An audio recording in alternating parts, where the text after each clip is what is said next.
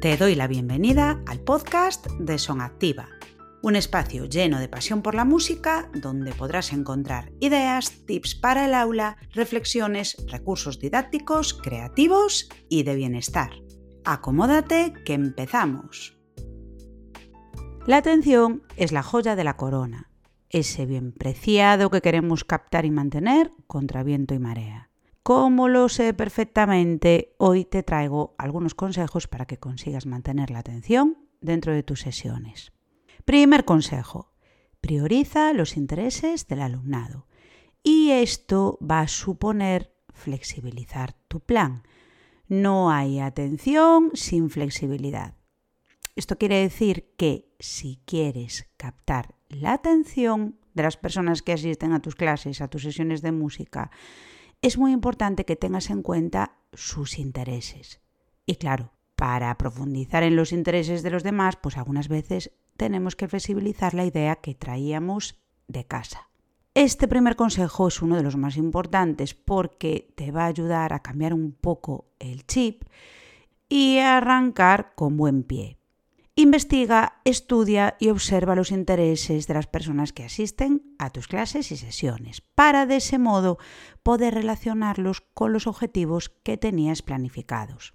Si, por ejemplo, lo que quieres es trabajar un ritmo concreto a través de una audición determinada, seguramente te resultará mucho más sencillo hacer esto si la audición es del agrado del grupo.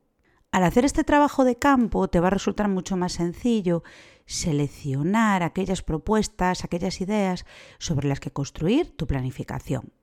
Segundo consejo, organiza el plan de aula y, como te decía hace un momento, flexibiliza.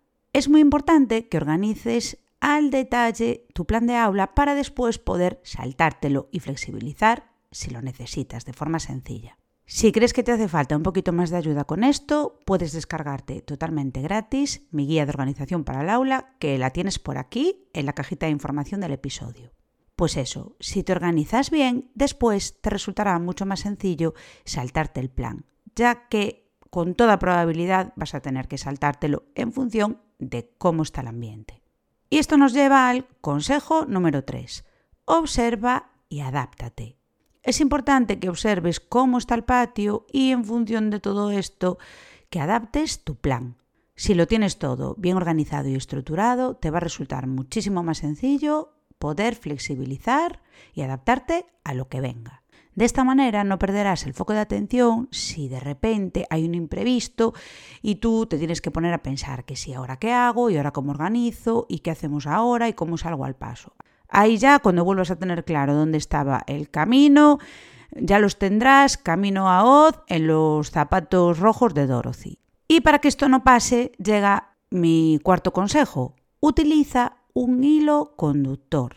Llevar pensado un tema o un hilo conductor que dé sentido al conjunto de la sesión va a ayudarte a que la cosa no se salga por fuera y no se vaya de vareta.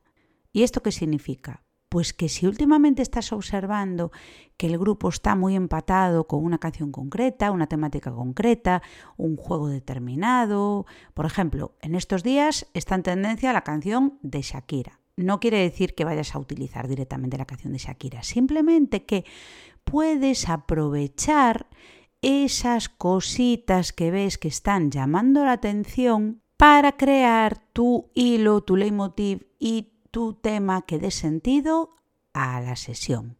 Es decir, tomas de referencia todas esas cosas que gustan, que resultan motivadoras y te las llevas a tu terreno para trabajar esos aspectos determinados que te interesan. Las historias, por ejemplo, también son un excelente recurso para crear estos hilos. Por aquí abajo en la cajita de información voy a dejarte también un episodio sobre por qué los cuentos musicales pueden ser tu mejor opción. Y ahora sí, consejo número 5. Guárdate siempre un as en la manga. Ten siempre preparado un plan B, un as en la manga por si el ritmo decae y tienes que reconducir tu sesión. Y trata de no depender demasiado de elementos materiales, de elementos físicos, como por ejemplo libros de texto, fichas o materiales concretos. Procura que lo importante del grueso de la sesión no dependa directamente de si te has olvidado de traer el CD para ponerlo, o si alguien ha traído o no el libro, o si te has acordado de fotocopiar aquellas fichas, o tal recurso o tal material. Con esto no quiero decir que los recursos físicos o los materiales no sean importantes ni que no sean necesarios. Simplemente lo que te sugiero es que trates de no depender demasiado de todo esto, porque de ese modo, suceda lo que suceda, tú podrás llevar a cabo el grueso de la clase y salir abrazando el éxito. Consejo número 6. Implica tu cuerpo y tu voz de forma activa. Trabaja y cuida muy bien este recurso. Te garantizo que tu cuerpo y tu voz son los recursos más valiosos de los que dispones y vas a ver que al utilizarlos de manera muy activa, el desarrollo de tus sesiones cambiará un montón. Observa la naturaleza de cada persona en sus movimientos, en cómo se comunica a nivel no verbal. Trata de ponerte en su piel. Y por último, el consejo número 7. Comparte tu emoción y presenta las propuestas con entusiasmo. Utiliza tu cuerpo en movimiento, tu voz, emocionate, porque esta energía es totalmente contagiosa. Y te aseguro que la chispa que se produce cuando lanzamos nuestras propuestas con entusiasmo, utilizando activamente nuestro cuerpo, nuestra voz, es el mayor imán de atención que te vas a encontrar. Pruébalo y luego déjame en comentarios si esto te ha funcionado. Y hasta aquí el episodio de hoy. Si te ha gustado, si te ha resultado interesante, útil, déjame un comentario, un me gusta, compártelo para que llegue a más personas y nos escuchamos en el siguiente. Un abrazo musical. Y hasta aquí el episodio de hoy. Si te ha gustado, puedes suscribirte, dejarnos un me gusta o un comentario y compartirlo para que pueda llegar a más personas. Si te gusta nuestro contenido, puedes ayudarnos valorando el podcast con 5 estrellas. Te deseo mucha música feliz y nos vemos muy pronto.